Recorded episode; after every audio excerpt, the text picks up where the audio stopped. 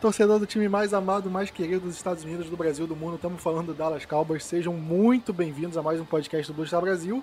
E aqui é Gabriel Platt com a maior alegria do mundo, porque o Cowboys venceu e venceu muito bem. Que alegria que eu tô nessa semana. Tudo bem com você, Vinícius? Tudo bem, Plat, Diego, ouvintes. Eu queria dizer que assim, se alguém precisava ter um atestado de que tá com bom coração, bom funcionamento do coração, só manda o final do jogo pro seu cardiologista e manda ele assinar um atestado, não precisa fazer mais nenhum exame. Exatamente. Cara, pior que essa semana, essa última semana fez um frio aqui no Rio de Janeiro, aquele friozinho que não dá vontade de se fazer nada, só ficar em casa. Mas nem esse friozinho tirou meu bom humor, porque que vitória incrível. Tudo bem com você, Diego? Fala, Plat, fala, Vinícius, fala, ouvintes. Cara, eu não consigo parar de ver os melhores momentos. Já assisti o jogo duas ou três vezes, que nem o Vinícius fiz meu eletrocardiograma ao vivo e a cores aí durante a partida. E vou dizer, eu tô cansado hoje, sabe? Eu não sei por que, que hoje é terça-feira, nós estamos gravando na terça. Eu ainda tô assim, parece que saindo de um esgotamento nervoso, assim, algo do gênero. Que jogo maravilhoso, mas fundamentalmente que, que final de jogo maravilhoso, né? Grande Dallas. Pois é, né? Jogo, jogo incrível. Antes de, gente falar da partida, queria falar uma coisa que essa semana saiu o álbum novo do João, que é um artista brasileiro que eu gosto muito, muito. Se vocês gostam de um pop nacional, uma música brasileira boa, recomendo muito escutar. É, o álbum se chama Pirata, então já vou fazer o jabá de graça. João, patrocina a gente aí que eu sou muito fã de você. Se vocês gostam da Taylor Swift, vocês vão gostar do João pelo sofrimento. Tipo isso, tipo isso. Mas falando de sofrimento também, a gente tem que falar do jogo do, do Cowboys, né? Porque foi um jogo que, como vocês falaram aí no começo, testou aí nossa, nosso coração, nosso, nosso emocional, porque foi um jogo com muito drama. Diego, foi o jogo mais emocionante dos últimos anos aí do Cowboys? Eu não tenho nenhuma dúvida de dizer isso, sabe? Porque a, a imprensa norte-americana já, já chama ele de jogo do ano. Claro que a gente vai ter alguns outros jogos pela frente, e eu tenho a impressão assim, a gente tá numa temporada de jogos muito melhores, bem mais emocionantes que os do ano passado. O fato de ter torcida faz bastante diferença, mas a gente tá vendo jogos realmente melhores, não tantas lesões, principalmente musculares, né? Jogos com mais fisicalidade, mas este jogo em particular, os altos e baixos, a montanha russa de emoções, aquela coisa toda. Eu acho que desde de 2016 contra os Steelers eu não me sentia dessa forma é, saindo do pântano e chegando no castelo, sabe? Uma coisa, ou saindo do, do fundo do poço e chegando na, na luz, aquela coisa toda, e, e, e, trocando isso várias vezes em vários minutos, né? Ficando alegre, ficando feliz, desistindo, voltando à vida. Ah, que jogaço! Eu tava no, no Twitter do, do Blues Star Brasil, eu comentei uh, depois do, do fim do jogo que, cara, acho que foi um dos jogos mais emocionantes, assim, do Cowboys que eu comentei, que eu fiz o tempo real e tudo mais. E o pessoal lembrou do jogo contra os Steelers em 2016, que foi também um jogo incrível, assim, em termos de emoção até o final, de virada. A gente tinha comentado depois do jogo, né, porque esse é aquele tipo de jogo que o Cowboys perderia em outras situações, né? Quantos jogos a gente viu, assim, dramático, jogo emocionante. Chegava no final e o Cowboys simplesmente perdia a partida. O jogo contra o Packers no, no, nos playoffs, a gente foi um jogo assim, né? Com bastante virada, bastante emoção, e no final a gente perdeu. O jogo contra o Denver Broncos com o Tony Romo, a gente. Jogo emocionante, virada para lá e para cá, e no final a gente perdeu. Então, esse tipo de jogo a gente estava muito acostumado a perder no final. Era, é, a gente já viu muito mais jogos assim, onde o Cowboys perdia no final do que ganhava, né? Então, ver um jogo desse onde o Cowboys conseguiu sair vitorioso é muito é muito gratificante, né? E eh, eu tava até comentando aqui antes de começar a gravação, quando o New England Patriots fez aquele touchdown logo depois da, da pick six do Trevon Diggs, eu já tinha praticamente jogado a toalha. Eu, cara, não vai ter como. Não vai ter como. A campanha do Cowboys começou, né, antes da prorrogação. Aí o Cedric Wilson fez uma recepção incrível na quarta, na quarta descida. Eu falei, cara, ao menos o field goal a gente vai conseguir. E aí o Conor Williams me comete aquela falta de que, pelo amor de Deus, a gente enfrentou uma terceira para 25, cara. Na minha cabeça passou aquela memória do jogo contra o próprio Patriots, mas em 2019. Foi um jogo muito mais apertado, né, em termos de placar. Um dos dois times acho que marcou acima de 15 pontos. Foi um jogo bem parelho, assim. O Cowboys teve uma última campanha final para empatar para virar o jogo. Cometeu uma falta na linha ofensiva, não sei se foi do Frederick ou do Tyron Smith. E o Cowboys simplesmente não conseguiu a primeira descida e acabou. O Patriots acabou vencendo. E me passou essa memória na hora daquele lance. O cara, é, é esse filme tudo de novo. E aí o Sid Lamb consegue a recepção maravilhosa ali no meio Aí quarta pra um, achei que a gente ia arriscar, graças a Deus chutamos o field goal, empatamos. E aí quando eles recebem a posse de bola, eu já fiquei com aquele, aquele medo, né? Tipo, cara, capaz do deck nem entrar em campo. Felizmente a gente conseguiu, eu acho que foi um train out, né? No, mas de qualquer forma a gente conseguiu um punch eles nem ali. tentaram, eles nem tentaram, fizeram uma tentativa e depois deixaram o tempo passar. Não, tô falando na prorrogação já. Na prorrogação foi uma terceira para três. Foi, foi. Eu só queria saber se foi um three and out ou se Teve uma primeira conseguido. descida que, que, que eles conseguiram em cima do Jordan Lewis, lembra? Isso, tá, tá. Lembrei, lembrei. Foi isso. Teve, teve mais, pô, teve mais. Teve cinco jogadas essa, a, a drive deles no, no overtime. É, então. Foi um first down e depois eles não conseguiram converter, foram pro punch. E aí quando a gente pegou a bola de novo, eu tava nervoso, óbvio, cara, só um field goal. E quando a gente passou do meio de campo, cara, vai dar certo. E aí, o deck faz o play action. Eu vi o chute, eu não sei se era o chute ou o jarring, né? Para um ganho de 5 jardas ali, aí eu, cara, tem que ser ali para garantir o field goal. Aí quando eu vi o deck ameaçando o passe longo, eu, meu Deus do céu, cara, por que, que vai arriscar? E aí quando, aí quando você vê o Sid Lamb livre ali pegando a bola, e ainda fazendo gracinha de entrar em zone, eu já tava xingando, caralho, cara. Entra na endzone antes de fazer gracinha, pelo amor de Deus. Não quero mais sofrer, não. E aí, quando ele entra aí, cara, foi só grito, só festa. Que jogo. E Plat, assim, Vinícius, eu acho assim, é um jogo, eu ia dizer antes, é, que molda o caráter de uma equipe, né? Porque, que nem vocês disseram aí, o Dallas acostumadíssimo a perder esse jogo, é, aqueles jogos em que a equipe é visivelmente melhor, eu digo antes de entrar no jogo, né?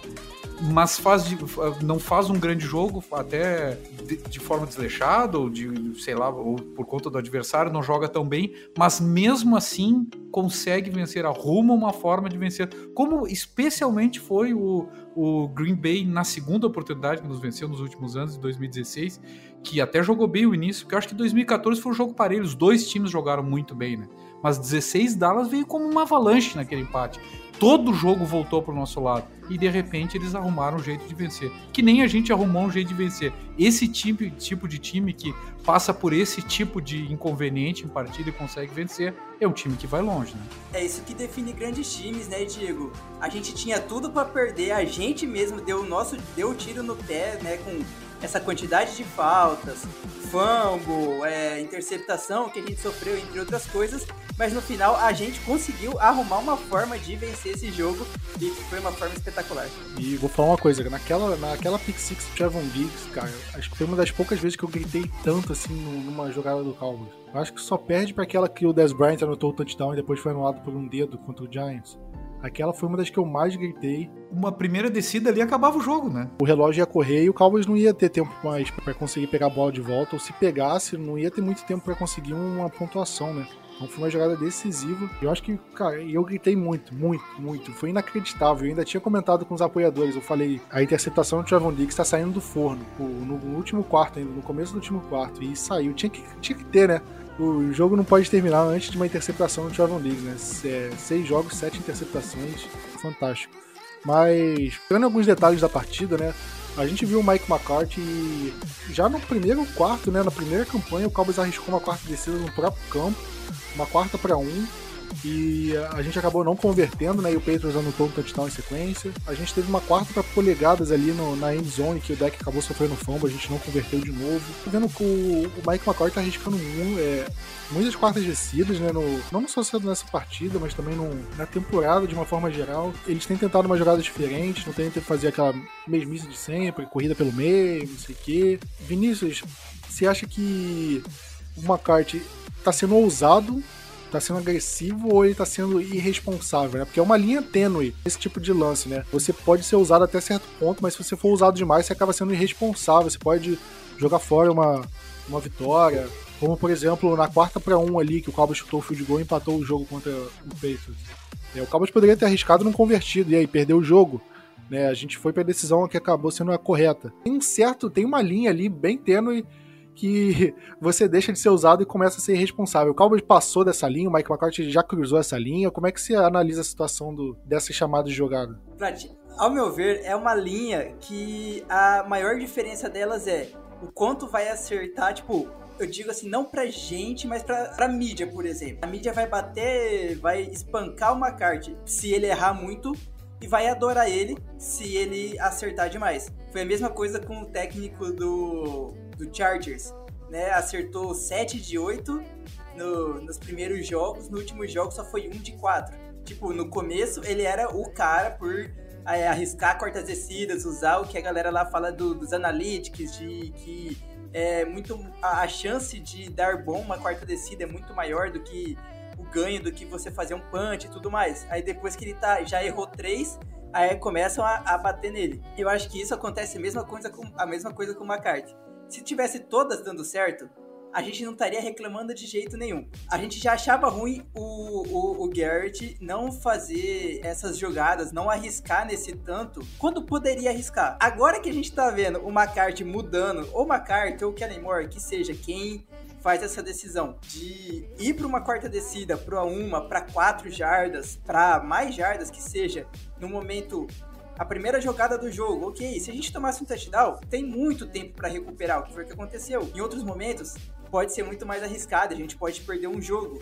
Mas aí, ali assim, você vai ficar, pô, eu tenho a chance de vencer o jogo ou eu tenho a chance de, de perder o jogo. Eu vou, eu vou logo vencer o jogo. Ele não fez isso no final, ok? E a gente depois foi, foi pro overtime e venceu. Mas se a gente tivesse perdido o jogo no overtime, se, se o deck não tivesse nem entrado em campo, a gente não estaria falando assim, pô, ele deveria ter feito essa quarta descida e arriscado o touchdown, sabe?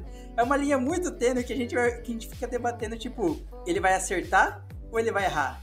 Embora a gente não tenha gostado dos dois últimas, duas últimas não arriscadas, chega a ter uma lógica tu arriscar duas no início e falhar em duas e não arriscar nas duas seguintes. Quer dizer, ele tentou uma, não deu. Tentou uma segunda, não deu. Ele tem que seguir tentando a quarta para um, sabe? Por mais que, que o time não esteja conseguindo. Porque a primeira foi um teste, a segunda foi também um teste, querendo ou não ele tem que seguir né, num time que visivelmente não está conseguindo acertar a quarta para um. É complicado, porque eu acho que ali é, o, o, erro até do field goal é muito porque chegou uma, um jogador, eu não me lembro qual, qual deles, que ia bloquear aquele field goal. Ele ia bloquear. Eu acho que o, que o Zurline tentou chutar meio de lado porque ele sabia que ia ser bloqueado. Então eu, eu, acho que tem uma certa lógica também. Não quero defender totalmente uma carta, mas que ele tentou duas vezes e nas duas não deu certo. Né? Ele não pode tentar em todas as times que visivelmente não está conseguindo converter a quarta descida. Né? Sim, além de que eu acho que a gente tem que melhorar essa parte do. Principalmente as quatro jogadas praticamente que a gente teve na linha de. na, na endzone, que né, depois a gente sofreu. O, o deck sofreu fumble. Acho que a gente precisa melhorar a forma de como a gente está atuando na endzone. Não sei, vocês, não sei se vocês acham isso também. Vinícius, só para confirmar isso, né? A gente teve uma jogada parecida contra o Eagles, né? Numa linha de uma jarda que o deck não converteu que a gente reclamou muito que pra gente entrou na endzone, né? O deck cruzou o plano no, no sneak, mas a arbitragem não deu, igual foi nesse jogo contra o Patriots na terceira descida. Independente de se a arbitragem acertou ou errou, né? Acho que não, não vale entrar nesse mérito aqui. Vale destacar que o Cowboys tá sendo ineficaz ali em, em na linha de uma jarda, né? Correndo com a bola, porque passando a gente viu, por exemplo, o touchdown do Lamb primeiro, conseguindo. E eu acho que foi bem mencionado na, na, situação do Garrett. A gente sempre reclamou que Garrett sempre foi muito conservador. Era quarta para uma unha e ele chutava o punch. Uma unha pro touchdown, ele, ele chutava o field goal de, de uma jarda ali, quase. Garrett sempre foi muito conservador, sempre reclamou muito isso. E, e agora que o McCarthy está sendo mais agressivo, a gente vai reclamar porque ele está sendo mais agressivo. Eu gosto dessa agressividade. Na, na primeira campanha, eu gostei que ele foi agressivo. Mas eu acho que essas chamadas nessa quarta, nas quartas descidas estão sendo pouco esquisitas. Elas podiam ser é, mais elaboradas ou melhor executadas, vamos falar assim. Porque, como você falou, a, a conversão do Cowboys não tá tão boa assim, e isso, isso acaba prejudicando, né?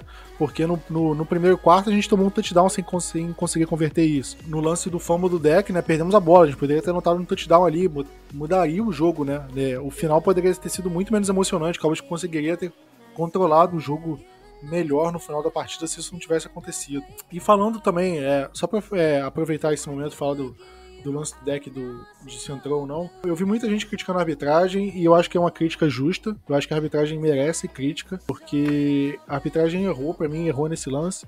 Mas também eu acho que ela errou em alguns lances a favor do Cowboys. Prorrogação o, a torcida do Patriots reclamou muito de um face mask do Anthony Brown ali no. no agora eu não sei quem foi o wide receiver, desculpa, mas. E isso teria dado uma, é, uma vida nova pro Patriots ali na prorrogação. Teve o, o primeiro touchdown do Sid Lane veio numa, Teve uma falta que eles deram interferência dentro da endzone que, para mim, tipo, dava para não ter marcado a falta. Eu acho que foi falta, mas não foi aquela falta escandalosa que deveria ter sido marcada. A gente já viu falta parecida não sendo marcada. Enfim, eu acho que a arbitragem não foi boa para nenhum dos dois lados. Teve umas duas seguradas que marcaram pra, contra nós também, que não foram, né? Tinha uma no Conor Williams e o Montario Smith, complicados, que até o Tony Romo falou, né? Teve uma do Zack Martin, que eles falaram até, acho que é, Illegal Man Downfield, alguma coisa assim, que também não achei. Mas o ponto que eu queria chegar, tipo, eu acho que a arbitragem errou pros dois lados e eu não acho justo jogar o resultado no colo da arbitragem, né? E quantas vezes eu já falei isso aqui no podcast? Se o Cowboys tivesse perdido, não teria perdido por causa da arbitragem. O Cowboys teve vários erros aqui, a gente vai comentar. E o Patriots também teve vários erros, né? Se o Patriots, né, se o Mac Jones não tivesse sofrido a pick six ali, eles teriam ganhado o jogo, basicamente. Injusto chegar e, e simplesmente colocar a culpa na arbitragem e, e passar pano para os outros problemas que o time apresentou no, ao longo da partida. Mas voltando para o jogo agora, a gente viu o Cowboys é, tendo problemas com o jogo terrestre. A gente viu tanto o Damian Harris quanto o, o Calouro, né, o Stevenson, correndo bem contra o Cowboys e era uma coisa que a gente não viu nos últimos jogos, né? Diego, para você é um problema o Cowboys é, contra o jogo terrestre? Você vê isso como um problema ou você vê como foi um jogo atípico né, partida? Plat, eu, eu acho que a defesa foi bem. De uma forma geral, a defesa foi bem. O, o Bill Belichick, ele usou uma estratégia. Né? Ele, em relação à sua própria defesa, ele marcou muito bem o Amari Cooper, né? dobrou o Amari Cooper, marcou muito bem o Dalton Schultz e marcou muito bem o nosso jogo corrido. E apostou que ia conseguir, mas daí apareceu o Sid Lamb, né? Aquela coisa. Mas enfim, ele fez a sua aposta defensiva. Na, na parte ofensiva, ele fez o que Dallas fazia antigamente, né? No tempo de outros running backs e também no tempo do Ezekiel Elliott, quando a gente não tinha um time tão bom. Usou muito do jogo jogo terrestre, abusou do jogo terrestre para evitar que Dallas tivesse posse de bola, que sabia que Dallas, com esse ataque posse de bola, ia fazer chover para cima. Né? Então, e de fato fez, tanto que Dallas teve 567 jardas, né? O New England Patriots usou mais do que qualquer outra equipe usou contra nós o jogo terrestre. Teve ao final 120 jardas terrestres, que não é um exagero, não é um... Podem ver que as formações eram formações todas elas com dois tie-ends, todas formações para jogo terrestre, quase todas elas. Com o Mac Jones jogando, lançando só quando tinha efetiva necessidade. Claro que Dallas não enfrentou nenhum time assim a, a, que jogou dessa forma até agora. Principalmente que Dallas fez em vários jogos, à exceção do jogo contra o Buccaneers, uma vantagem muito grande e os times não tinham como jogar mais com jogo terrestre, tinham que acelerar o jogo, tinham que jogar o jogo aéreo, aquela coisa toda. Mas o New England, que fez um jogo parelho, que foi um dos poucos que começou vencendo Dallas, né? Sempre, quase sempre esteve com a vantagem até a metade do, do segundo quarto. Então ele, ele pôde usar sua estratégia primordial, que era jogo terrestre, ficar com a posse de bola, não dar posse para Dallas. Então eu acho que é muito mais de uso do, do, do, que, que o adversário fez da partida do que propriamente uma deficiência técnica de Dallas. Eu acho que na nossa defesa faltou o, o, o Oza, o, o, o Guido Zua, agora me faltou, o nome ficou meio ruim aí. O Oza, enfim, ele não foi tão bem como em outros partidos, assim como o Micah Parsons, né? Não, não, não foi tão bem como em outros partidos. Mas, assim, o Randy Gregory jogou demais, pressionou demais o adversário e acho fundamentalmente que não é uma preocupação eu acho que foi uma estratégia de jogo do adversário voltada exclusivamente, ou quase que exclusivamente, para não deixar Dallas com a posse de bola e que botou um box voltado para o jogo terrestre. E Plat, digo, e tanto que se a gente olhar as estatísticas de todos os seis jogos, é o primeiro jogo que a gente cede, cede mais de 100 jardas para um único running back também, né? Tipo, isso mostra que, assim, a gente tá indo muito bem nessa, nessa parte defensiva. E assim, ó, eles puderam jogar, né? Ninguém mais pôde jogar jogo terrestre contra nós. Porque nós metemos uma vantagem gigantesca. E claro que, que, que é. A, qual é vamos pensar nós três aqui. Qual é a melhor estratégia contra Dallas? É fazer o jogo terrestre, né? Não deixar Dallas com a posse de bola. exatamente, eu ia, eu ia, falar isso que o Vinícius comentou, né? A, a gente teve é, um bom trabalho contra o jogo, o jogo terrestre em em basicamente todas as partidas da temporada, né? O único jogo que eu lembro que a gente não foi bem contra o jogo terrestre foi contra o Chargers, que o Austin Eckler teve um bom jogo contra a gente, mas é, o Buccaneers, eles não tiveram um bom jogo terrestre contra a gente. O Eagles tomou a pancada também e correu muito pouco contra a gente. Giants, é, o Giants eu acho que é um jogo que a gente não pode levar em consideração porque o Saquon Barkley machucou, né?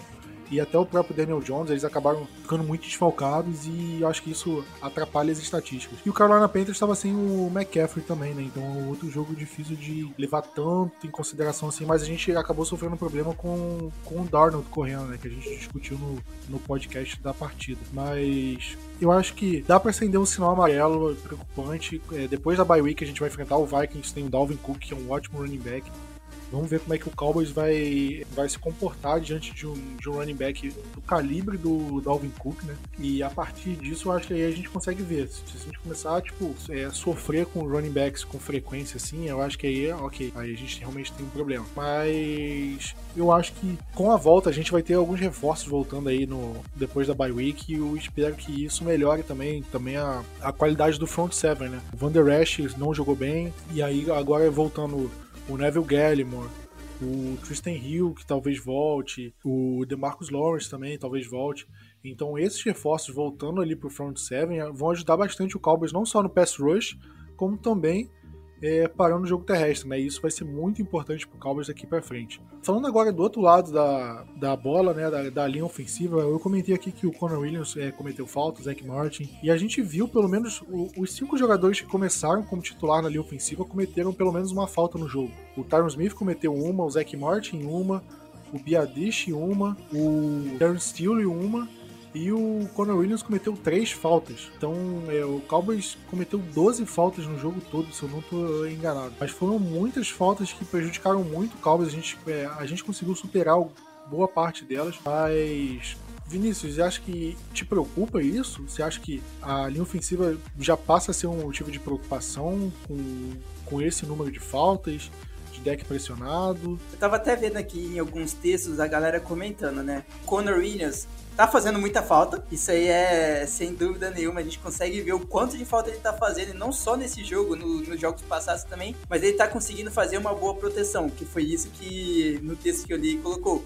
Ele tá fazendo uma boa proteção. O quanto compensa tirar ele para colocar o McGovern no lugar dele, por exemplo, sendo que, assim, de um lado da balança tem as faltas, do outro lado, do, do outro lado da balança tem a proteção e, né, tipo, o run pass e tipo, tanto a proteção do passe quanto a proteção da corrida. Eu não sei o quanto, o quanto que lado vai pesar mais. Então, eu não vejo tendo uma mudança de jogadores na nossa linha ofensiva. A única mudança vai ser o Lyle Collins, que vai, vai voltar para titularidade no lugar do Steele. Mas eu imagino que isso possa ser mudado no treino, a parte dos holdings. Porque, claro, tem holding que não tem como você não fazer ele, igual aquela falta que tu, tu faz para acabar a jogada tu faz um holding para segurar pro seu quarterback não tomar uma pancada muito feia. Teve, alguma, teve algumas faltas que foram dessa forma. Tirando essas faltas, as outras acontecidas, eu não sei o quanto isso pode ser mudado em treino. Com o Joey Philbin usando para os caras diminuírem a quantidade de mão fechada, né? Tentar fazer o, a proteção com a, com, a, com a mão mais espalmada e tudo mais. Além de que a gente precisa ter a sorte do árbitro não ver. Porque, né, todo, todo, praticamente toda jogada existe holding a diferença é o quanto o árbitro vê e deixa e o quanto o árbitro vai lá e, e faz a marcação da falta. Mas é bom a gente não marcar, é, sofrer 115 jardas de falta praticamente. Além disso, a gente teve alguma falta da defesa, ou tipo, uma ou duas faltas que eu não tô lembrando. Tô lembrando a maioria das faltas foram do, do lado do lado da linha ofensiva. Não sei se você, vocês lembram de alguma assim da defesa. Olha, de cabeça não, eu acho que teve. Mas a maioria com certeza foi do, do ataque, né? E a gente viu muita falta do ataque. A gente viu até falta de 15 jardas, né? Necessary roughness do, do Conor Williams. E parece que ele pegou a flanela e pegou a flanela do árbitro e jogou, tipo. E eu acho que, pensando na bye week, eu consideraria tirar o Conor Williams da linha ofensiva titular. Eu acho que o McGovern perde, pede passagem ali e tem que dar um jeito de colocar ele. Testa como center no lugar do Biadish, não deu certo, coloca ele no lugar do Conor Williams, que eu acho que ele vai fazer um trabalho melhor do que o Williams na, no setor. Eu não sei se vocês concordam, mas para mim, o Cowboys tem que fazer mudanças nessa, nessa linha ofensiva para depois da bye week. E eu acho que a volta do Lael Collins, embora o, o McCarthy adore o Terrence Steele, né? Vai fazer o Collins, que é um, que é um sujeito complicado, né, pessoal? Ele é um cara difícil, vamos dizer assim, no mínimo, né? Vai fazer ele trabalhar essas duas semanas, sabe que o Terrence Steele é o, é o, é o queridinho, né, do McCarthy, Mas a, a volta do, do Lyle Collins, que ele é um bloqueador muito melhor, óbvio, um jogador muito, muito, muito melhor, vai fazer que, que, que a gente não precise dobrar algumas marcações para evitar uma situação de deixar o Terence Steele sozinho, né? O, o Lyle Collins dá conta. Então eu acho que a linha ofensiva ganha corpo naturalmente com o retorno do Lyle Collins. Exato. Eu acho que vai ser um grande reforço o Lyle Collins, né? A gente tá, tá precisando. Não que o Terence Steele tenha jogado mal, né? Vamos ser, vamos ser honestos aqui, porque o Terence Steele vem fazendo um trabalho bem, bem regular, mas o Lyle Collins é um cara que é um patamar acima do, do Terence Steele, sem dúvida alguma. Eu também não colocaria o Lyle Collins de guard, começaria a inventar esse tipo de coisa. Eu acho que o Collins precisa de consistência na linha ofensiva e eu acho que ficar mudando jogador de posição, botar uma posição aqui, uma posição ali, eu acho que pode acabar, acabar dando problema de uma forma geral na linha ofensiva. Eu não gostaria. Eu, eu não coloquei aqui na pauta, mas eu queria citar também como o grupo de wide receivers conseguiu, não de wide de recebedores em geral, conseguiu lidar com essa ausência do Gallup, né?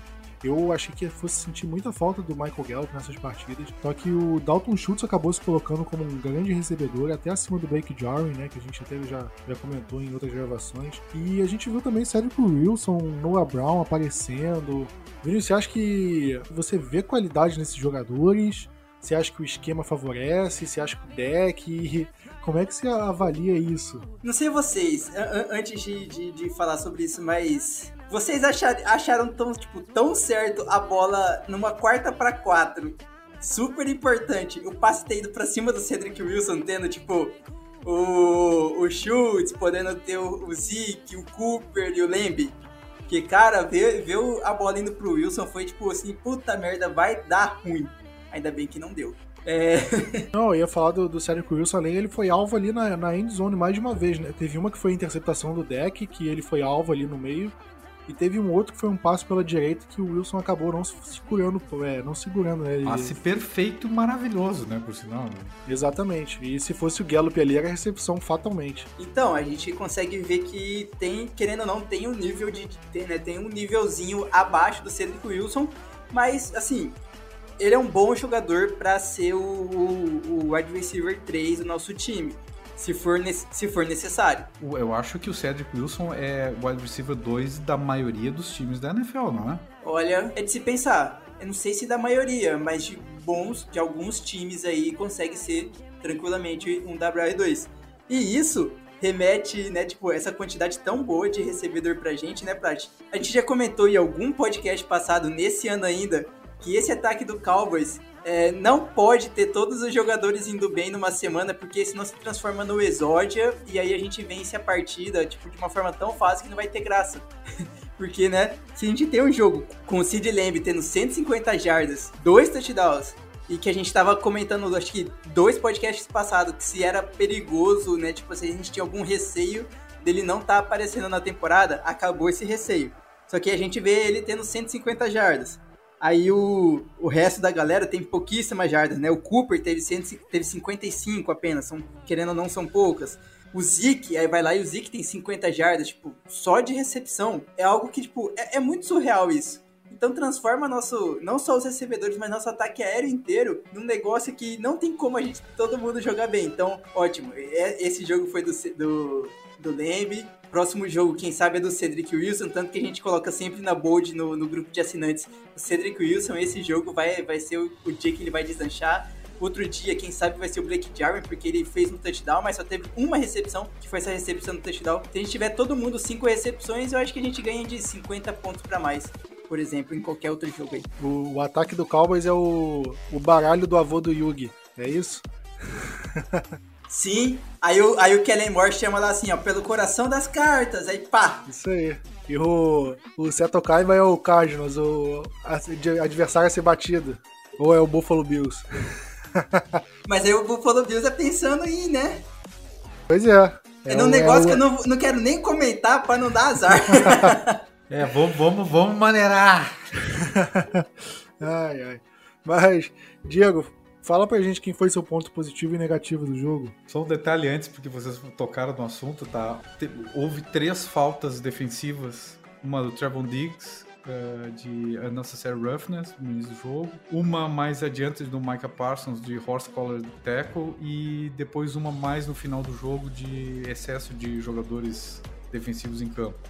Meu destaque positivo não tem como ser outro jogador, desculpe dizer, tem, eu sei que tem o Sid Lamb, tem não sei mais quem, Cara, Randy Dakota Prescott, o que é esse jogador? Como ele fala da resiliência, eu escrevi até o texto da resiliência dele, mas ter um jogador desse nível nos faz estar em outro nível de futebol. Tem o Trevon Diggs, tem o Randy Gregory, tem, mas esse jogador é, é o jogador que a gente mais sonhava em ter um dia num time. Quantos, quantos times gostariam de ter um Dak Prescott aí pela frente que pudesse é, ter um, um, uma prorrogação perfeita, conseguir levar o time assim, pô, eu tenho um minuto, um minuto e pouco a defesa. Lembra que até tem vídeos da torcida adversária já vibrando com o resultado, mas não contam com a, como diz o, o filme, com a astúcia né, do, do nosso deck Prescott. Até um jogador maravilhoso. Ponto negativo, esse também tá fácil. Vou, vou no fácil, tá? Hoje, tô, tô, tô Tô de Conor Williams, porque por mais que uma daquelas fotos, a flag tenha sido mal lançada,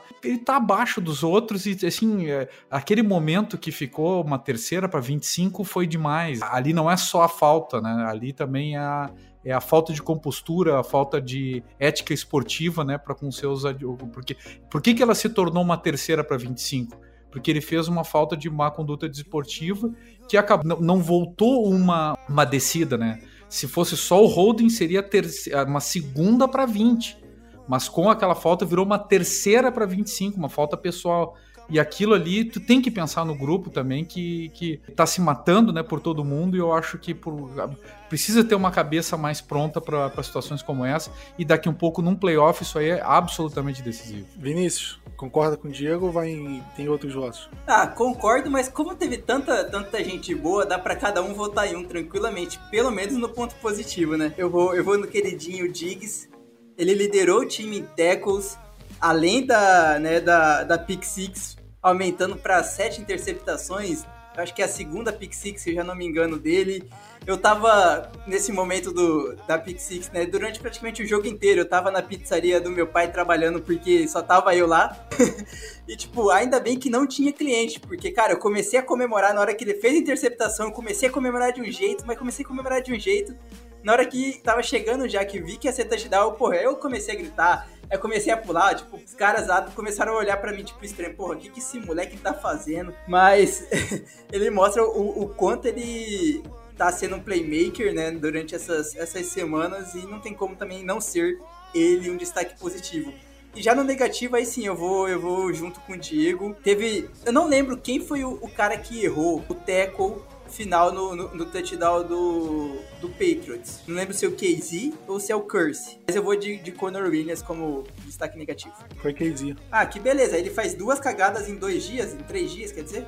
Que barbaridade, né? É, depois a gente comenta disso. O meu ponto positivo, como vocês falaram, tem muito ponto positivo. Eu vou falar o Randy Gregory, né? Aquele fombo forçado ali naquela situação, para mim, mudou a cara do jogo. O jogo tava muito esquisito ali no primeiro tempo.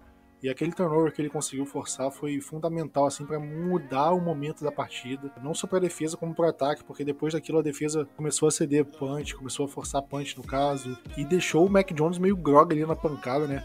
Dependendo do QB que tomasse aquela porrada, não voltava pro jogo, né? Tem que valorizar o que o Mac Jones conseguiu, porque foi uma grande de uma porrada e limpo, né? Até com limpo. Mas para mim o Randy Gregory vai ser meu ponto positivo. E ponto negativo eu vou ter que falar do Conor Williams também, porque em jogo apertado assim, qualquer, qualquer erro, qualquer diferença, você, você decide a partida é, contra ou a favor, né? E o Conor Williams fez força para decidir contra esse jogo. Graças a Deus não conseguiu. O que ele me deixou com raiva nessa partida foi sem palavras. Não tem como. Fechando o jogo aqui, né? O Cowboys agora ele não tem mais né, nenhuma partida pela, pela, pela frente nessa semana, né? O Cowboys entra na sua semana de descanso. O Cowboys vai enfrentar o Minnesota Vikings só no outro domingo, mas esse jogo a gente vai falar na semana que vem no podcast, é claro. Mas temos ainda alguns assuntos para comentar é, que aconteceram após a partida contra o Patriots, né? E o primeiro deles, é, vamos falar agora do da Monte KZ, que ele foi Inacreditável isso, né? Foi preso na madrugada, né, de, de segunda para terça. Foi abordado pelo polici por, um, por um policial, saiu do carro, o policial achou o comportamento dele meio estranho, realizou, não sei se foi um teste bafômetro, mas foi um teste para detectar se ele estava alcoolizado ou não, e ele de fato estava dirigindo embriagado e acabou sendo preso por isso. Pagou uma fiança, 25 mil dólares, e acabou não ficando preso. Mas é mais um caso de um jogador, né, que, que faz uma bobagem em momentos que não pode. Diego, você acha que isso afeta o time, o jogador sendo preso assim, ou, ou você acha que é tá para relevar? Só vou fazer uma ressalva, tá, Paty? Foi 2.500 dólares de, de fiança. Ah, tá. Contei, contei um zero a mais. É, era a primeira oportunidade dele, então de segunda contravenção de classe B é, tida, né? O fato é que o Mike McCarthy fez alertas efetivos. Dallas tem um histórico de muitos jogadores com problemas, não necessariamente de dirigir embriagado, mas com problemas extracampo. E falou: olha, sejam inteligentes nesse período de, de bye. Vocês vão ter uma semana cheia, uh, sem nenhum tipo de. Cheia, eu digo cheia para vazio ou cheia como queiram, para uh, festejar com a sua família, para fazer o que quiser. Não, não, não façam burrada, né? Eu creio que, assim, ó, eu não, não acredito em punição por parte da liga. Normalmente não tem esse tipo de punição, salvo engano, em situações semelhantes a essa. É, principalmente que é uma, uma contravenção de nível ainda leve né, nos Estados Unidos, aqui também, né, enfim. Mas eu acho que o Mike McCarthy vai, talvez até tire ele do jogo como titular. Ele foi titular nas seis partidas, teve 17 tackles, uma interceptação, um fumble forçado, ou seja, embora aquela jogada ali, para mim, tenha sido um erro muito grande dele, o touchdown de 75 jardas, acho que o Diggs deixou para ele a bola, e aquela bola é uma bola que ou ele derruba e inclusive impede a recepção a, na derrubada, ou ele faz uma interceptação, o Casey, que então foi um erro grosseiro, né? Eu creio que o McCarthy vai, sinceramente, vai dar um, um, um ganchinho nele, talvez tirando ele de titular, para dar o exemplo. Se ele não der o exemplo, talvez uh, perca o vestiário. E não é como se eles não tivessem dinheiro para pedir um, um, táxi, um Uber, qualquer coisa assim, né? Eu acho que até o próprio time oferece esse tipo de serviço, motorista, para jogador que quer sair e os caras teimam em dirigir alcoolizado. Hein? Além do próprio, do próprio problema em ser preso, pagar multa e tudo mais, você corre o risco de dirigir embriagado, né? Imagina se tivesse acontecido um acidente, alguma coisa um pouco mais grave. E para deixar claro, viu, Plati, ele confessou, tá, pro policial. O policial parece que perguntou para ele, segundo o porta-voz da polícia, disse que ele perguntou para ele, ah, como é que tá a coisa aí, é, tá mal, né? Então, eu, talvez por isso até tenha sido uma, uma situação de menor, não tão grave assim. É, é, não tá certo, né? Em primeiro lugar, não tá certo, mas enfim. Era uma coisa que dispensavam no momento do Cowboys, quer dizer, em qualquer momento, né? Mas especificamente numa bye week, uma semana onde eles têm folga. Vai sair para beber também e, e, bebida atrapalha o rendimento do jogador dentro de campo. Tudo errado, né? Tem nada certo nessa história, tudo, tudo problema. E agora falando agora de um problema que foi dentro de campo, né? Que aparentemente o deck se machucou na última jogada ali no touchdown pro Sid Lamb. É, parece que ele sentiu uma distensão na panturrilha, um desconforto na panturrilha direita. O Cowboys logo colocou aquela bota que parece um gesso, né? De tão a bota no, na perna dele. Ele saiu do jogo meio mancando. O Cowboys anunciou que ele tinha tido realmente um desconforto na panturrilha, que ia ser feita uma ressonância magnética para avaliar a gravidade. E pelo que foi avaliado, não é nada grave. Ele vai passar por recuperação, é, descanso nessa semana de, de bye. E o Cowboys acredita que ele jogue contra o Minnesota Vikings. O próprio Deck comentou na, na coletiva pós-jogo e ele falou que se ele precisasse ficar mais tempo no jogo, ele ficaria. Então isso deu um indício de que não é tão grave assim, é um lance tranquilo. O Gallup teve um desconforto na panturrilha também e tá cinco semanas parado. Mas parece que é uma situação diferente. E eu vi também muita gente falando que a panturrilha do deck não vai fazer as mesmas coisas que a panturrilha do Gallup faz, né? Porque um recebedor ele precisa de muito mais explosão, aceleração, agilidade do que um quarterback. O quarterback não precisa de, de tanta explosão assim quanto um recebedor. Então, a demanda pela panturrilha do Gallup é uma. É, você tem uma exigência maior do que a, do deck. Vinícius, tem alguma atualização? Porque essa foi a última atualização que eu tive sobre a situação do deck. Alguma atualização nova sobre ele ou tá tudo ok? Ele realmente não preocupa o time? É, nenhuma novidade a mais do que você citou, Plat. Né? Eles fizeram a, a, ressonância magnética, a lesãozinha, né? uma distensão na, na panturrilha. Se não me engano, na panturrilha do pé operado, não é mesmo? Acho que, não sei se eu tô errado nisso, mas acho que foi isso mesmo. É uma semana inteira, já que a gente não vai ter treino essa semana, é uma semana inteira de descanso. Na outra semana, segunda, terça, não tem treino, né? Só tem aquelas caminhadas. Quarta, eu imagino que não devem colocar ele para treinar, devem colocar ele só de forma limitada. Até porque, assim, digamos que o, o deck não precisa tanto de treino, né? O cara que ele vai precisar muito mais só fazer aquela parte de treino de jogadas. Né? Tipo, ah, como que vai ser um 2-minute drill e coisas do tipo. Então, eu acho que a gente só vai ver o deck em quinta e sexta-feira, mas aqui é totalmente um chute meu. Você quer saber sobre os outros jogadores também? Já, já manda direto aqui? Pode mandar. Ah, então beleza. Graças a Deus, a gente vai ter a volta de alguns jogadores, não é mesmo? Kelvin Joseph é um cara que acho que tava todo, tá todo mundo esperando é, entrar em campo, né? Que ele nunca entrou no jogo oficial. Ele já começou a treinar desde a semana passada. A gente vai ter mais uma semana de descanso para ele. Na outra semana, ao que tudo indica, Joseph e o McKeon que é o, o nosso quarto Tyrande, quem sabe nosso terceiro Tyrande, já voltam a jogar e tem chance de estar tá no, no elenco já no 53 oficialmente. O Dorance Armstrong ainda não tem nenhuma notícia de que ele volta para os treinos, mas também não vai ser colocado na IR. Ainda não tem notícias e informações sobre o Gallimore e o Hill, e o Tristan Hill, né, nossos dois Tyrants, mas é para eles voltarem em novembro. Então, contra o Vikings ainda não vamos ver nem Gallimore e nem Hill. Tanto que o Hill a gente comentou hoje no grupo de assinantes, não tem notícia do cara. Gallimore ainda comenta, mas o Tristan Hill tá na pup list, já, já tem a possibilidade de sair, mas não tiraram ele, não tiraram ele ainda, né? Tristan Hill tá dormindo ainda, Vinícius. É isso aí. é, todo mundo lembra dele dormindo, né? Contra o, no... Não, foi numa reunião do time. É, reunião do time. Ah, é surreal. E o Lawrence que ainda tá há mais tempo longe. Tipo, eu acho que o, que o DeMarcus Lawrence só volta ou no final de novembro para começo de dezembro. A depender se, tipo assim, como a gente tiver no de vitórias, a gente deixa para colocar ele assim só no, nos playoffs. A depender. Eu acho que não vão querer acelerar ele se não tiver necessidade. Ah, até esqueci do principal, né, gente? O Gallup. Uh, pode ser que volte já no, pro dia 31 de agosto pro jogo do Vikings, mas ainda não é certeza. A maior certeza é apenas o Kevin Agosto Joseph. não, né? Hã? Ah, Falou outubro, agosto. Outubro, isso.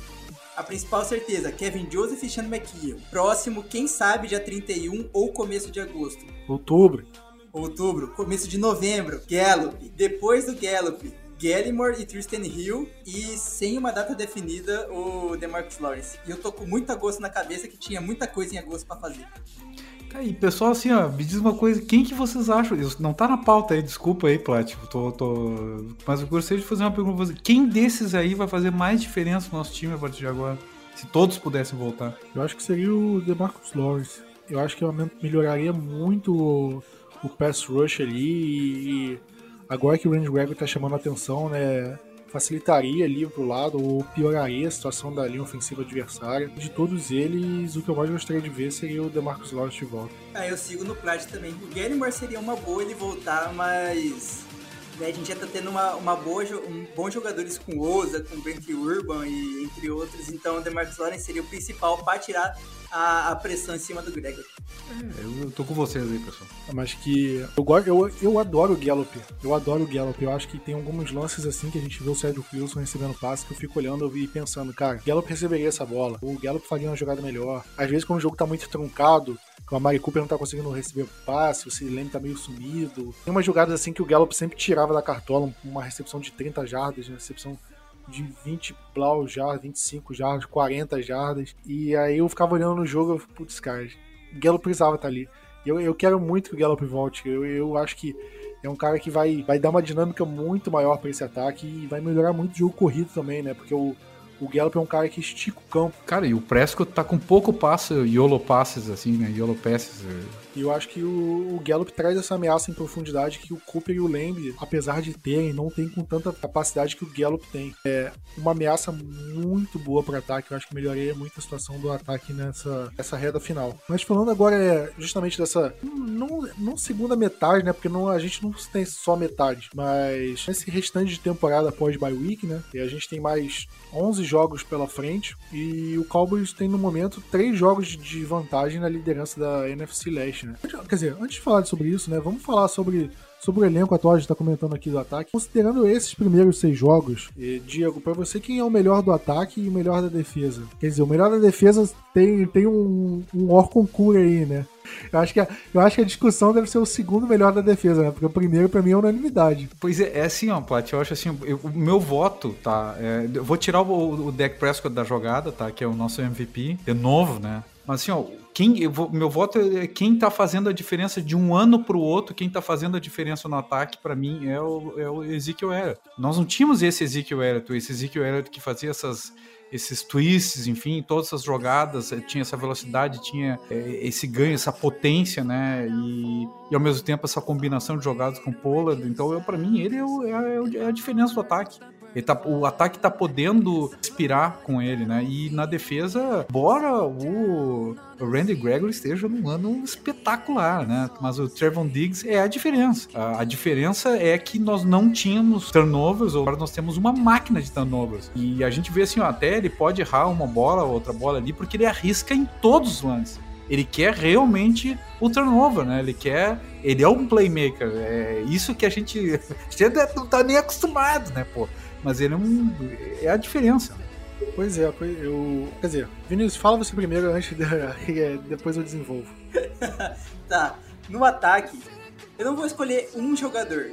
Mas para mim, vai, pra mim é o Kellen Moore. Essa diferença de playbook que ele tá trazendo pro time, para mim é surpreendente. A gente já começou a ver traços disso no ano passado, mas ainda era um primeiro ano junto com o McCarthy, primeiro ano ali dele como, como coordenador ofensivo e tudo mais. O segundo ano não lembro, mas ok. E o que ele tá trazendo, essa dimensão que ele tá trazendo pro, pro nosso ataque, tá sendo muito bom. Tá, a gente tá explorando diversos tipos de jogadas. Estamos colocando o, o McGovern para ser, pra ser fullback. Claro, ainda tem um erro ali, como a gente comentou sobre o erro no final da, né, em jogadas com pouquíssimas jardas para chegar na end zone, mas a árvore de playbook que ele tá montando para mim é algo surpreendente que tá ajudando em muito. Não só nossos jogadores, mas também ajuda muito o deck e a manter o nosso time em campo e tirar né, o ataque adversário de lá. Que tá, todo mundo comenta assim, pô, e aí? Quantas, quantas entrevistas de, de para né, head coach o Kellen Moore vai receber ao final do ano? Isso só mostra a qualidade do cara, né? Com pouquíssimos anos de sendo coordenador ofensivo. O Diggs é unanimidade, então não vou votar nele no defensivo, eu vou colocar o Mika Parsons. Ele jogou um pouco, um pouco mal, digamos assim, nesse jogo, porque ele teve um início muito surpreendente, né? A gente já começou, ele colocou um nível muito alto nas primeiras semanas, então se ele joga um nível abaixo a gente já estranha, mas é um calor que, ao meu ver, tem tudo para dominar junto com o Diggs essa nossa, essa nossa defesa, ser dois baita playmakers e é só um calouro. Eu ainda vai, ainda vai dar muito mais alegria, então até o momento eu vou, vou deixar com ele. É, eu acho que o Trevon Diggs é unanimidade, né? Não tem como falar, mas eu acho que abaixo dele eu colocaria o Randy Gregory. Pra mim, um cara que não jogou as primeiras partidas, né? Acho que ele tá com Covid. Mas dos três. Acho que foram três jogos que ele não jogou, né? Mas ele tem quatro sacks na temporada e, e para mim ele vem jogando muito bem, muito bem, muito mais do que eu esperava. Um cara que superou muita coisa e ficou muito tempo parado na NFL por conta de, de uso de maconha, né? Que não é nenhuma substância que aumenta o, a performance do atleta em campo. Era só uma, uma, uma substância que o NFL considerava proibida, né? Justamente pelo Estados Unidos proibir. E ele usava a maconha para superar problemas de ansiedade e depressão que ele tinha. Então não era nem é, tipo, ah, tô fumando porque sou um responsável, não sei o quê. Não era nem por bobeira, por lazer, era mais justamente por isso, para tratar um problema que ele tinha, um problema de saúde mental. E eu, eu fico feliz vendo ele em campo e, e rendendo muito bem. E ofensivo, né? Eu acho que também, acho que o deck tá acima dos outros. Mas eu queria citar também o Dalton Schultz, né? Eu acho que é um cara que vale mencionar, é, porque é um cara que a gente esperava que fosse relegado à, reserva do Blake Jarwin e ele tá. Ele conseguiu, né, step up, né? Tipo, assumir um papel importante no, no ataque de uma forma geral. E isso é muito importante pro jogador e pro próprio Cowboys, né? É, quantas vezes a gente não viu o Jason Witten convertendo aquelas terceiras descidas de, naquelas jogadas junto com o Tony Romo? E eu acho que o Dalton Schultz está fazendo um papel assim importante, né, em recepção curta, em garantir aquela primeira descida meio conturbada. E eu acho que isso é muito bom para o Dallas Cowboys. Então, acho que pela importância do Dalton Schultz. Mas falando desses jogadores aqui que a gente está dizendo como unânime favoritos, eu vejo o Trevor Diggs é, como um, um, dos favoritos hoje ao, prêmio de jogador defensivo do ano. é, se não for o, o, favorito nesse momento. Eu vejo o deck como um dos candidatos MVP, apesar de eu não achar que ele, se o campeonato acabasse hoje, ele seria o MVP. Eu acho que ele é um dos candidatos, acho que ele tá ali num bolo com vários outros jogadores, com o Kyler Murray, com o Josh Allen, com o Tom Brady, com o Derrick Henry, por que não?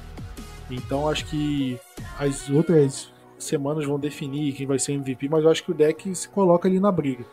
E eu acho que jogador ofensivo do ano, o deck também pode estar tá na briga, mas principalmente o Comeback Player of the Year, né?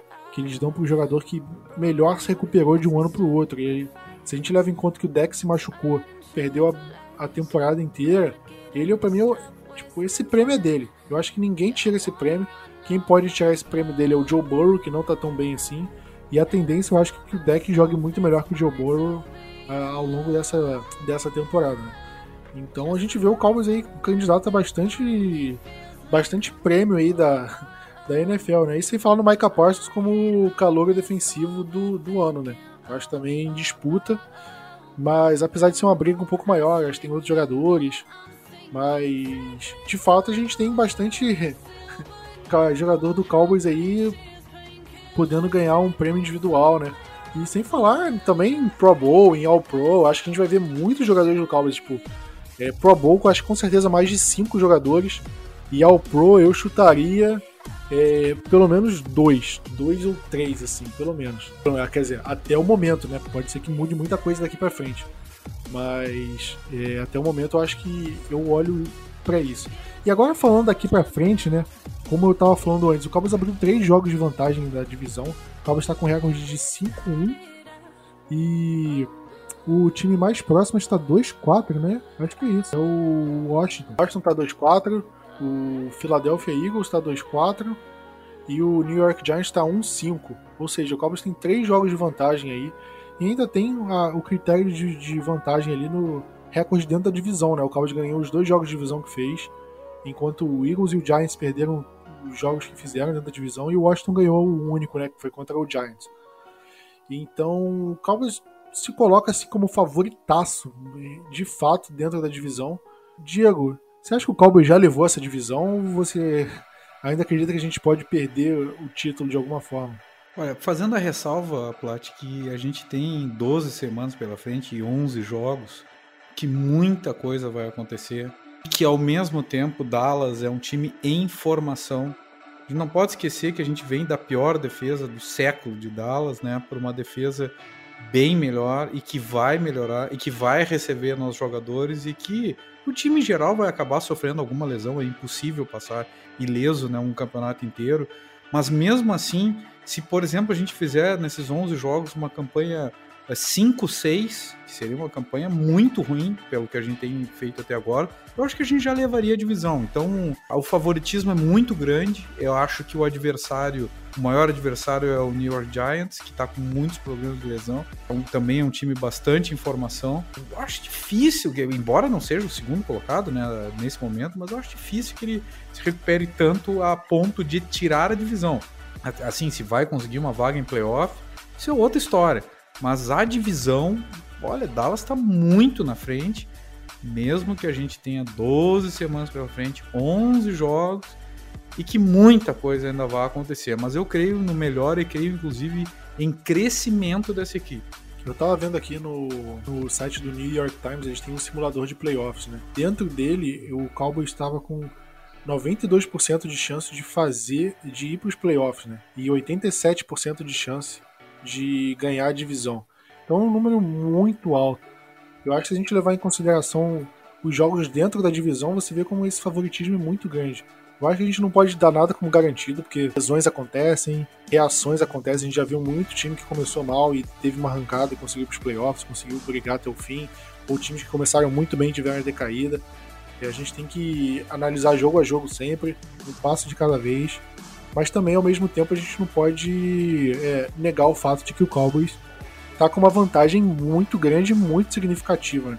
Isso é bom até é, se a gente for pensar além dos playoffs, né? Pensar em situações como qual seed o Cowboys vai ter nos playoffs. Será que o Cowboys vai conseguir uma, uma bye na, na primeira semana dos playoffs? Lembrando que agora são sete classificados para os playoffs E só o, o, cabeça de chave, só a melhor campanha tem uma folga na primeira semana. Todos os outros jogam direto.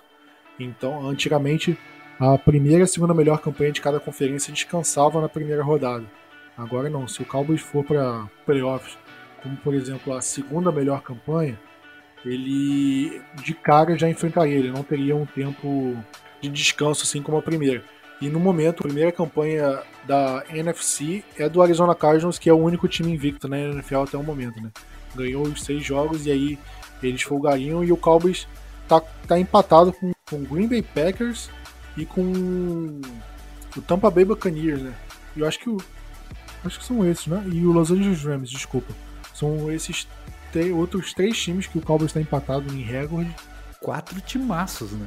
Pois é, e no momento o Cowboys tem a seed número 4, o Cowboys tinha a seed número 2 e aí ganhando caiu para o número 4, né? Porque tem muitos critérios de desempate, jogos dentro da divisão e jogos fora da divisão, fora da conferência, no caso o Cowboys enfrentou o Patriots, eles pesam menos. É, isso acaba impactando, mas não, não que vai mudar muita coisa. O fato é, o Cowboys tem a segunda melhor campanha da conferência. E ganhando a divisão, é certeza que o Cowboys jogaria uma partida em casa. Então a gente consegue analisar isso e consegue ver que acho que vai brigar, pelo menos por essas três melhores campanhas da NFC até o final. Isso, obviamente, se o time mantiver a consistência que tem, que, que tem mantendo nessa, nessas primeiras semanas. Mas, e, falando, tipo, além de playoffs, é sempre bom falar em playoffs, mas é, o Cowboys, é, tipo, a torcida sempre pensa além, né? A gente sempre pensa, cara, será que dá para chegar longe? Será que não dá? E você acha que o Cowboys é postulante ao título? Pensar em Super Bowl, assim, você acha que vale pensar ou, ou você acha que é muito empolgou? Não, ainda não, não chega a ser empolgou, não. A gente tá basicamente no top 5 de quase todos os rankings americanos, né? Tanto que até o Edu postou hoje sobre os rankings americanos. Só o Bleach Report que coloca a gente em sexto. Se a gente é top 5 em, to em todo e qualquer ranking, a gente pode sim pensar sobre onde esse time é capaz de chegar e por que não chegar no Super Bowl. Claro, a gente não pode jogar um jogo de final de conferência com 115 jardas de falta, né? A gente não pode chegar no final de conferência conseguindo marcar um TD na linha de meia jarda, sofrendo fumble numa quarta descida e coisas desse tipo. Mas a gente tem grande chance sim de chegar nos playoffs. Para mim é basicamente certeza, né? A, a, nossa a nossa divisão tá muito fraca. Eu até né, brinquei no no, no grupo dos assinantes que, para mim, de todos esses jogos que a gente tem restantes, nós só vamos perder pro Cardinals e. Não, como que coloquei? Não, a gente vai Quem perder. Quem disse pro... que nós vamos perder, Vinícius? Mas que história é essa aí? Ah, pô, a gente tem que colocar uma derrota ali, porque não é possível que a gente vai sofrer Mas só da onde derrota? derrota não vai perder nenhuma, pô. não, pô, tem que ser, tem que ser tipo, um pouquinho pessimista, cara, um pouquinho pessimista só. Eu acho que a gente perde, tipo, um jogo que a gente tiver de todos os próximos e a gente vai perder o jogo contra o Eagles, mas apenas porque, antes de você me xingar, Diego, apenas porque a gente já vai ter uma seed garantida e a gente vai jogar com todos os jogadores reservas. Mesmo assim, a gente ainda tem chance de ganhar do Eagles. Vai dar ban, né. No final do podcast, a gente vai se despedir aqui, a gente vai abrir um processo seletivo para mais um participante. Mas eu acho que, cara, é, é, normal pensar em Super Bowl. Toda, toda temporada a gente pensa se é possível, se não é. E com um time embalado assim, é óbvio que a gente vai pensar em, em tudo mais. É, Cowboys ganhando a divisão jogaria no mínimo um jogo é, dentro de casa nos playoffs. E o recorde do Cowboys no AT&T Stadium em playoffs é muito bom. Né? A gente só perdeu um jogo no, no AT&T que foi contra o Packers. Os outros jogos que a gente disputou lá, a gente ganhou em playoffs. Então, eu acho que vale. Mas é aquilo, playoffs tudo pode acontecer, né? Uma jogada muda, uma falta muda, uma situação muda. Mas eu acho que o Cowboys está se mostrando um time que vai disputar, que vai brigar, que vai que vai disputar com os melhores times da NFL e vai ser um jogo parelho. A gente, eu não consigo ver uma distância muito grande do Cowboys pro Arizona Cardinals, que, por exemplo, é o time invicto no momento ou pro, pro Buffalo Bills, pro Los Angeles Chargers, por exemplo, é um dos melhores times da NFL. E o Cowboys ganhou do Chargers. O Tampa Bay Buccaneers é um dos melhores times da NFL. E o Cowboys perdeu por um field goal em detalhe, porque nosso, nosso kicker errou um chute, a gente estava jogando fora de casa, primeira semana, deck ainda voltando. Então, muitos fatores, mas o Cowboys disputou até o último segundo a partida, né? E, e, em outra partida, em outro cenário, pode ser que essa vantagem seja pro Cowboys. Então eu acho que o Cowboys tem condição de disputar contra qualquer time da liga. Vai disputar, vai, vai jogar de no mínimo de igual para igual e, e, e, tem condições de vencer qualquer time da liga. Se vai vencer, aí eu não posso cravar. Aí é questão de, de chegar na hora do jogo e ver como é que vai se comportar. Mas eu acho que o Cowboys tem condições. Tem condições de chegar. É, só vamos saber se o Cowboys vai conseguir explorar o máximo o potencial que está mostrando, né? Mas agora falando, né, a gente está falando é, de playoffs e tudo mais, mas acho que vale também ver os próximos jogos daqui para frente, né, Vinícius? Você já falou algum dos jogos, né, Arizona Cardinals, tudo bem. Aqui em diante, né, a gente enfrenta o Vikings fora de casa logo depois da bye week no, no Halloween, né? Aí depois a gente tem uma sequência de dois jogos em casa, né? Contra o Broncos e Falcons. Aí a gente enfrenta o Kansas City Chiefs fora de casa. Aí depois tem o Thanksgiving contra o. Já ia falar Oakland, né? Contra o Las Vegas Raiders. E aí vem a sequência final, né? Que são muitos jogos fora de casa. A gente enfrenta Saints fora, Washington fora, Giants fora. Aí a gente enfrenta de novo Washington em casa, aí Cardinals em casa e Eagles fora. Tem uma sequência de 11 jogos, maioria fora, né? A gente enfrentou, até porque nesse começo a gente teve três jogos em casa e dois fora só. Não, foram três jogos em casa e três fora, né? Tá, esquece. Então, mas a gente vai ter um jogo afora é, a, a, a, mais do que jogo em casa, justamente por conta da, da tabela nova. Mas, Vinícius, acho que ele já falou, né, sua situação do jogo. Diego, é, você acha que é uma tabela complicada daqui para frente ou você acha que o Cowboys tem tudo para pelo menos manter o padrão que vem mantendo nesse, nesse começo? Tabela quem, quem faz é o time, né? Essa é a grande verdade. Mas Dallas conseguiu uma boa vantagem inicial, 5-1, né? Que, que, é bem importante. Tem alguns jogos complicados lá de meio, mas é, Kansas City, é, Las Vegas, próprio Saints fora de casa, o Cardinals. Não é uma tabela fácil, mas é uma tabela que dá para levar bem e com uma boa posição para playoff, né? Desde que mantenha o crescimento da equipe. E volto a dizer, não dá. Eu, eu, eu gosto de falar do playoff, gosto de falar uma grande meta que eu acho que é jogar o Championship Game, enfim, chegar no Super Bowl, o que for mas é muito tempo pela frente. São 12 semanas, 11 jogos, 6 fora, 5 em casa. O importante é jogo a jogo, né? A gente chegar e eu acho que tem é, os próximos três jogos são bastante decisivos, inclusive para fixar uh, Dallas como vencedor da divisão e como postulante a um, a um seed alto e, e, e, crescendo, recebendo esses novos jogadores. É uma, tabela, é uma tabela que tem, eu acho que a partir do, do jogo contra Kansas City, tem três jogos muito difíceis e é ali que a gente vai ver qual é o tamanho do time. Os três próximos vão dar a margem para vantagem que Dallas vai ter. Os três seguintes, né, depois desses três, eh, Chiefs, Raiders e, e Saints, vão dar o tamanho da seed que Dallas vai ter. E os quatro últimos, quatro, cinco últimos vão. Cinco últimos, né, no caso, vão sedimentar esse time e, e fundamentalmente vão mostrar para o resto da divisão a diferença de tamanho que Dallas tem, se é que tem. Vamos ver em consideração. O Cowboys tem três vitórias de vantagem sobre qualquer rival de divisão. Então isso significa que o quanto o Giants fora de casa poderia sacramentar o título de divisão do Cowboys. A gente teria três jogos depois além disso. Mas dependendo da situação, a gente pode ganhar a divisão em algum dos dois jogos contra o Washington. Em um cenário otimista, né? Um jogo contra o Washington fora de casa. Que o Cowboys conseguiria ganhar ali de um concorrente direto pelo, pela NFC Leste. Ou num cenário um pouco mais pessimista, no jogo em casa, logo depois do Natal, dia 26 de dezembro. E dois jogos antes, né? Eu acho que são dois cenários assim que a gente pode cogitar ganhar. E a gente, a gente acreditava que fosse ser uma, uma tabela bem complicada nesse final.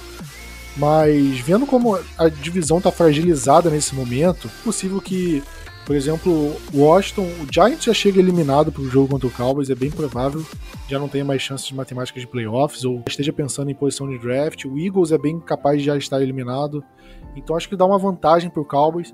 E os jogos que a gente considerava mais complicados, a gente consegue ver que estão oscilando bastante, né? Como o próprio Kansas City Chiefs, né? Que a gente falou, cara, esse é o grande desafio. A gente não vê, não vejo o Cowboys ganhando do Chiefs em Kansas City, mas o Chiefs é um, é um time hoje com uma defesa muito frágil, o Mahomes oscilando, um time que tá tendo problemas na temporada. Que, Plat, eu acho assim, ó, o Raiders hoje, vamos dizer assim, até de repente vence o Chiefs, certo? Mas em 25 de novembro, no caso 21 de novembro o Chiefs e 25 pro Raiders, eu acho que a coisa já vai estar invertida naquele momento. Eu acho que o Chiefs é bem tem potencial de crescimento maior do que o Raiders a partir de agora. Né? Sem dúvida, mas eu acho que olhando hoje, eu vejo esse jogo contra o Chiefs um jogo muito menos complicado do que eu olhava em agosto, eu olhava no começo de setembro.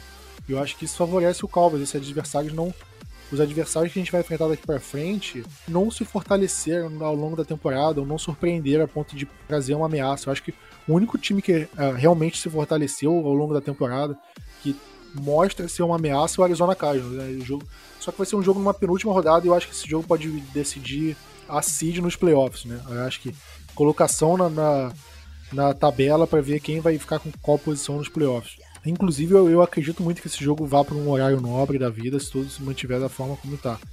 Mas agora, o Minnesota Vikings, a gente achou que fosse um jogo complicado. O Vikings é um time que está oscilando bastante, está tendo muitos problemas.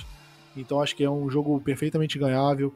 Denver Broncos é um time que começou 3-0, mas começou é, justamente por ter enfrentado times muito fracos e agora está tendo bastante problema. Então acredito que também é um jogo ganhável. Falcons também é um time que está tendo muitos problemas, time que está perdendo muitos jogos. Também acho perfeitamente ganhável. Saints, que é um time que poderia ameaçar, né? A gente está vendo o Saints também com muitos problemas com o Jamie Winston, oscilando bastante, né? Perderam pro Giants em casa. Então acho que isso mostra que o Cowboys pode ganhar.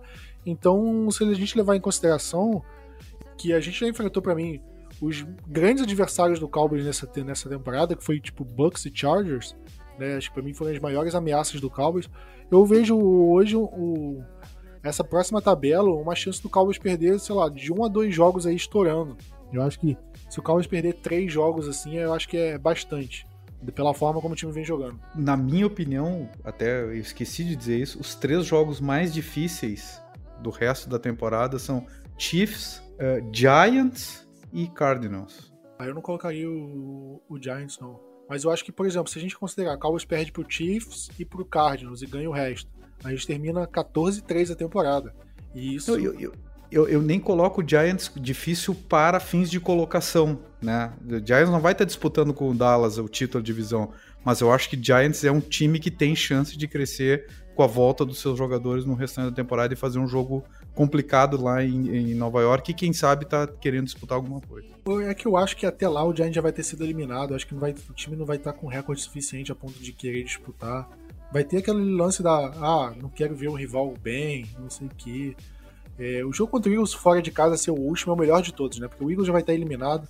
A torcida deles que adora encher o saco não vai mais encher tanto o saco assim. Vai ser perfeito pra gente, né?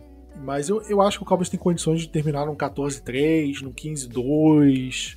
Eu acho que no pior cenário, assim, é um 12-5, 13-4. Fato é que a gente vai ter um, um, recorde completamente distinto da história, né? Que é a primeira vez com 17 jogos. É né? esquisito falar assim, sem, sem pensar em 16 jogos. Eu tô, eu tô me policiando para falar certo aqui. Mas... O 13-3 recorde não. Pô, podia ser um 14, né? Dessa vez aí, ou 15, enfim, né? Pois é, o recorde de vitórias do Cowboys de temporada regular são 13. Né? O Cowboys conseguiu 13 vitórias, eu acho que três vezes na, na história. Até, até, porque antes da, acho que da década de 90 não tinham 16 jogos, tinham menos. Então, em muitas situações não tinha como ganhar mais de 13 jogos. O Cowboys fez 13-3 na década de 90, em um dos anos que ganhou o Super Bowl. Não sei se foi em 92 ou 93, mas foi em um dos anos que ganhou o Super Bowl. Aí fez 13-3 de novo em 2007 que aí a gente ficou, teve a melhor campanha da NFC e perdeu no, no divisional pro Giants. Aí teve, fez 13-3 de novo em 2016, melhor campanha da. segunda melhor campanha da NFC. E perdemos pro Packers em casa. E agora a gente tem uma chance de fazer um 13 vitórias de novo, 13-4 ou um 14-3, né? Que seria o recorde da, da, da, da franquia, né? Vamos ver como é que o Cowboys vai se comportar diante do restante da tabela. Vai ser 15-2, pô, confia. Confia que vai ser 15-2. Amém. Vamos, vamos torcer para isso, né? É isso, semana que vem a gente vai falar sobre. É, vai ser um podcast basicamente focado no jogo contra o Minnesota Vikings. A gente nem quis focar aqui porque não tem como, né? Muito tempo ainda. Tem uma semana de descanso, vamos ver como porque dependendo da semana de descanso também, o Cowboys pode abrir até mais, mais vantagem na, na, liderança da NFC Leste, né? Se os times perderem ali no, no, no, domingo, né? Vamos ver como é que, como é que os, os nossos rivais vão se comportar, né? Porque pelo que a gente viu, a, nessas últimas semanas, né? O, a, a chance dos, deles perderem é maior do que ganharem, né? Então eu só peguei aqui o, o Washington pega o Packers fora de casa. Vamos, convenhamos que é uma chance maior de perder do que ganhar, né? O Giants enfrenta o Panthers em casa. Giants tem uma chance de ganhar, ok. Mas pode ser um jogo pau a pau assim, até porque o Panthers estava 3-0, enfrentou a gente, tá 3-3 agora, né? Um time que tá meio que em queda livre. Mas é um jogo pau a pau. O Washington chance de perder. E o Eagles enfrenta o Raiders fora de casa. Para mim, o Raiders também favorito para esse jogo. E se a gente levar em consideração que o Eagles e o Washington são os, os times que ameaçam a, a, o título de divisão do Cowboys, pode ser que o Cowboys esteja uma, aquela bye week perfeita, né? Onde é, o time não joga, mas os outros perdem, então a gente abre uma possibilidade de abrir vantagem mesmo sem jogar. Cara, a bye, a bye week perfeita é contratar os massagistas, enfim, fazer tudo possível pro Deck Prescott melhorar essa, essa distensão muscular. Acho que é isso, né? Quer acrescentar alguma coisa, Vinícius, Diego? Vamos aproveitar e descansar essa semana porque não vai ter é, sofrimento com o jogo do Cowboys. Pois é, né? Muito bom poder acordar domingo tranquilo, sabendo que não tem jogo do Cowboys para mexer com o seu, seu, emocional, você poder assistir os jogos tranquilo, poder secar os rivais de, de boa. E só queria dar dois recados aqui. Um que vai ter sorteio da Jersey para os apoiadores no final do mês. Então você tem é o jogo contra o Vikings ali, mais ou menos. Né? O, jogo, o sorteio vai ser contra o, o, no jogo contra o Vikings, então é, você tem que ser apoiador até lá, né? Para poder concorrer. E eu falei no último podcast da, da, camisa que ia ser sorteada de novo, ia ter uma chance de concorrer contra o jogo contra o, o só que a gente preferiu não fazer nesse jogo. E a gente vai fazer uma, uma, uma ação sobre na, na camisa no Twitter ou no Instagram, mas é, de, de qualquer forma, acompanha a gente nas redes sociais, a gente vai comentar isso tranquilo. E a gente vai dar essa camisa para alguém. Camisa da New Era do Dallas Cowboys, muito bonita. Inclusive, já tô considerando comprar para mim. De tão bonita que eu achei a camisa, camisa preta. Que eu tô. Eu, eu adoro camisa preta, né? Então, uma camisa preta com a estrelinha assim, não precisa de mais nada. Só até pra usar em casamento, de tão bonita que é. Porra, clubismo aí, cara. Ei, pro, pro, pro, um carioca, rapaz, colocar essa camisa, uma bermuda e um chinelo, acabou, vai para qualquer lugar. Vai, vai. Aqui, eu, eu não entendo. Tem, em São Paulo o pessoal não gosta que vá de chinelo pra shopping, né? Aqui é normal, cara. Aqui é proibido, viu? Pra shopping de chinelo, inclusive, é, é mais comum ir, pra, ir de chinelo do que ir de tênis, sapato, qualquer outra coisa. Acho que é isso, né? Vamos fechar por aqui. O podcast ficou até um pouquinho mais longo, a gente se esticou um pouco. E queria agradecer ao pessoal que ficou até aqui, até ouvindo as nossas baboseiras. E é isso aí. Tamo junto, aquele abraço e Gol Cowboys!